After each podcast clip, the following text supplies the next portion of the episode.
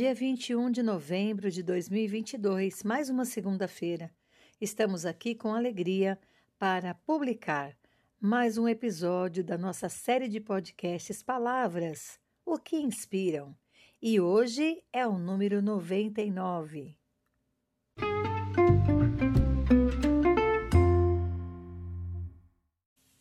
Muito bem, nosso episódio de número 99 é sobre a palavra fraternidade.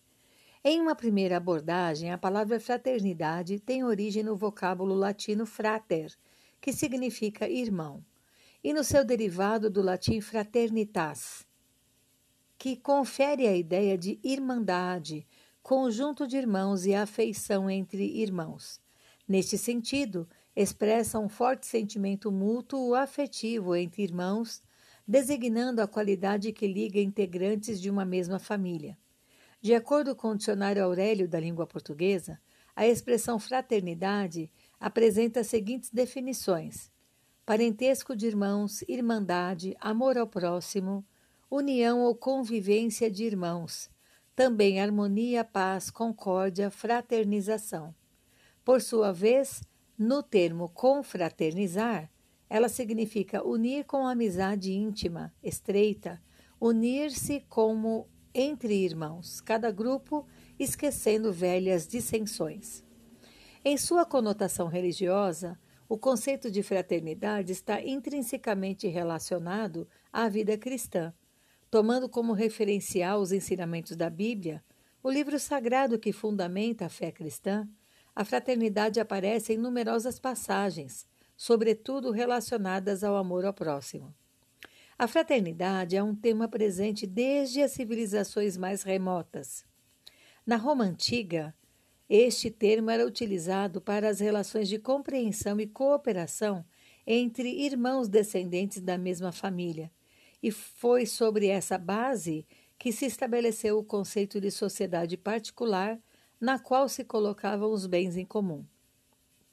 Com o surgimento do cristianismo, a fraternidade se desenvolveu como uma ideia de que, em Cristo, todos são filhos de um mesmo Deus, desvinculando a ideia de fraternidade às fronteiras das relações vinculadas ao sangue ou parentesco e estendendo-se ao próximo e à totalidade da humanidade. No entanto, mesmo sendo um princípio basilar da doutrina cristã, a fraternidade na Idade Moderna foi usada como uma categoria política juntamente com a liberdade e a igualdade, através do lema consagrado na Revolução Francesa: liberdade, igualdade e fraternidade. Entretanto, a partir da Revolução de 1789, os princípios de igualdade e liberdade foram incorporados como elementos políticos, enquanto que a ideia de fraternidade se distanciou da política.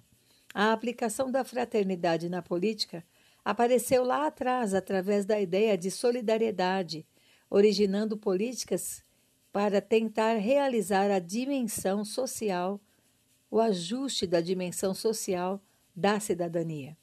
A fraternidade tornou-se uma preocupação e ocupação de religiosos e outros grupos que se responsabilizaram ao longo da história pelo socorro às populações excluídas e marginalizadas.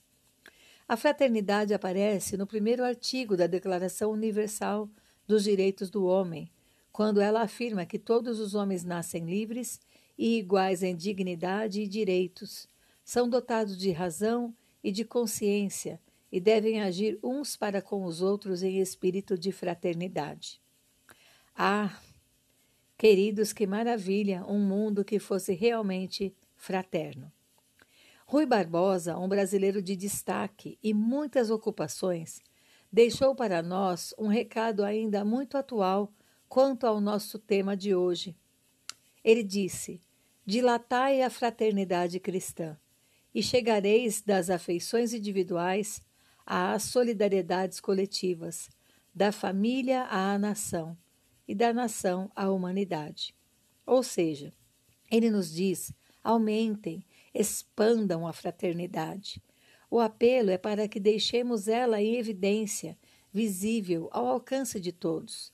Ele vai num crescente partindo do nosso singular, do nosso ser e vai alcançando os demais que também habitam conosco neste mundo. Assim é como vejo o grande abraço de Deus na história da humanidade. Ele, que é puro amor, alcançou a humanidade com esse amor, que é por demais fraterno na pessoa de Jesus Cristo. Ele é plural, transborda. Por isso, a comunidade cristã é conhecida por sua comunhão desde o livro de Atos dos Apóstolos. O fato é que as contínuas mudanças ocorridas em nosso tempo acabaram tirando até da igreja um pouco do senso de comunhão. A igreja do primeiro século conquistou as pessoas por causa da sua vida comunitária, uma vida comunitária do povo de Deus. Sociólogos e outros entendidos de nosso tempo descobriram que a mobilidade e a falta de raízes produzem resultados negativos na vida social e o isolamento vivido nesses últimos tempos também desfigurou um pouco a fraternidade. Tomemos cuidado, porque nesse ponto o papel da igreja se torna muito importante. Aquele que tem comunhão com o Pai, neste caso, Deus, tem em si lançadas as bases dos relacionamentos saudáveis e enraizados, resultando em uma vida familiar equilibrada, num contexto mais amplo, até mesmo a criminalidade pode diminuir. O resultado é formidável, portanto, há o convite para viver essa mesma fraternidade hoje. Uma fraternidade que, ao contrário de que vemos em alguns casos, não separa, mas une, não derruba, mas apoia e dá suporte. Sabe por que esse contraste? Porque é Deus quem nos ensina o princípio do amor que emana dele. Quanto ao amor fraternal, não precisamos escrever pois vocês mesmos já foram ensinados por Deus a se amarem uns aos outros. Este versículo está em 1 Tessalonicenses 4, versículo 9. E também no livro de Hebreus, capítulo 13, do 1 ao 3, diz: Seja constante o amor fraternal. Não se esqueçam da hospitalidade. Foi praticando-a que, sem saber, alguns acolheram anjos. Lembrem-se dos que estão na prisão, como se aprisionados com eles, dos que estão sendo maltratados, como se vocês mesmos estivessem sendo maltratados. Fecha aspas. Não vamos aprender fraternidade só em ler livros ou ouvir palestras e estudos. O amor fraterno só se aprende sendo amado desse jeito. Busquemos em Cristo a base para expandirmos a fraternidade neste mundo tão voltado para o singular.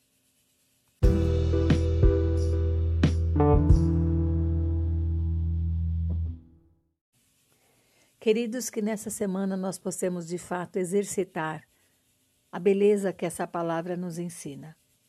Um grande abraço para você e nos vemos novamente na semana que vem. Um ótimo dia. Paula Bianchi Homer